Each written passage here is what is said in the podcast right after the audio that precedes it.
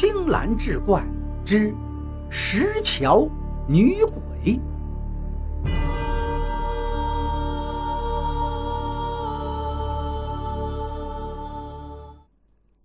就在我想着是不是要往家跑的时候，天空中一道闪电划过，随即雷声咔咔的就滚到远方去了。但是就在闪电划过的那一瞬间，我看见石桥上坐着一个人。看到那个人，我当时就吓了一跳，急忙打开手电。但倒霉的是，手电没电了，灯光昏昏暗暗的，照在那个人身上，只能看出来是个女人，长长的头发披在肩上，一直低着头。那个时候，经常有两口子吵架。女人独自跑出来，我还以为这是谁家的媳妇儿，就喊他说：“快下雨了，别坐着了，赶紧回家吧。”我喊完话，那个女人并没有理我。我一边走还一边说着：“一会儿啊，雨就下大了，淋湿了要生病的。”这句话说完，那个女人依旧没有理我。但这时候我已经走到女人的身后了。手电筒往她身上一照，我才看清这个女人低着头，捂着脸，似乎在那儿哭。看她哭的样子，我一瞬间很是伤心，就劝她别哭了，赶紧回家吧。这句话刚说完，我才发现这女人身上穿的是红色的衣服，不过那红颜色是暗红的，还有图案。我很奇怪。仔细一看，才发现女人身上穿的是寿衣。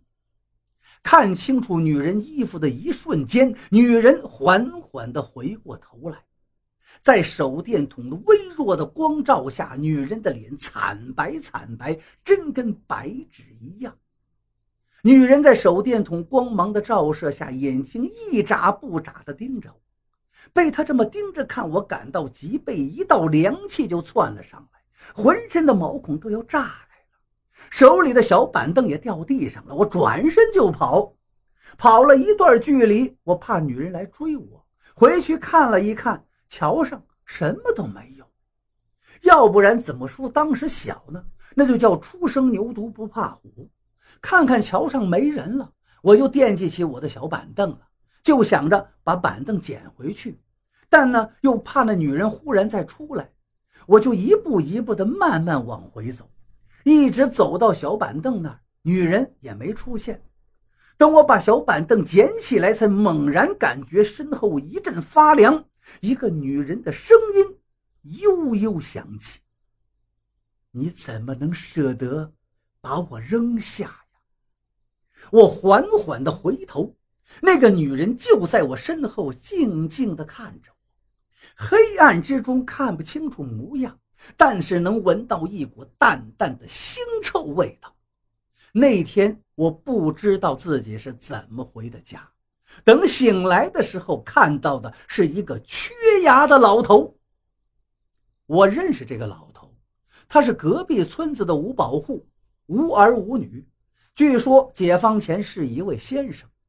老头看我醒来了。没剩几颗牙的嘴巴笑嘻嘻地咧开了，我妈扑过来要打我，说我太不省心了。我爹在那抽烟，说没事就好了，没事就好。那天屋子里全是人，隔壁家的二大爷，在外晚学回来的堂姐，打工夜归的二哥，喝醉酒躺在桥上睡觉的三叔，全都来了。看我醒来了，一个个兴奋的跟二五八万似的，纷纷问我是不是看见了红衣女鬼。我点头称是。好家伙，这些人嗷的一声兴奋起来。你看，你看，我就知道，我就知道。在他们无数次的叙述里，他们碰到这个女鬼之后就再也没有交集了。但是从那之后的我，开始不断的做噩梦，在梦里。那个女鬼一次一次的问我：“你怎么可以这么狠心？”每一次，那个女鬼身上都穿着那件深红色的寿衣，远远地站着看着我。因为离得太远，所以我看不清楚她的模样。但我能明显的感觉到她的悲伤。噩梦的开始都一样，结果也都一样。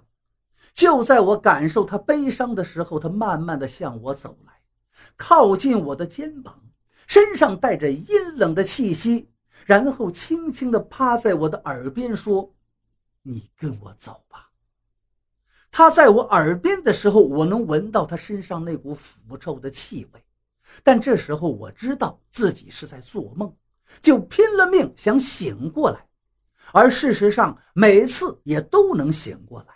可是醒过来之后，还不如不醒呢，因为每次醒来，我都能感受到背后那股冰冷的气息，仿佛有个人正站在我床跟前，一句话都不说，就那么冷冷地看着我。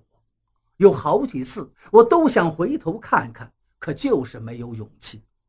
有一次，我实在受不了了，猛地从床上坐了起来，能明显的感受到。黑暗中有人站在我床边，但当我拉开灯，却什么都没有。那段时间，我迅速的消瘦下来，整个人也没精神了，眼窝都陷了进去。我家人还以为我怎么了，我把噩梦的事情说了，没有办法，只能再次把那位先生请过来。先生到来之后，里里外外看了一遍，叹了口气。说他也没办法，这可把我家人吓坏了。我妈一把鼻涕一把泪的哀求先生，说无论如何都要救救我。先生无奈地告诉我妈，说我和那个女鬼是有俗世姻缘的，不是他能随随便便解开的。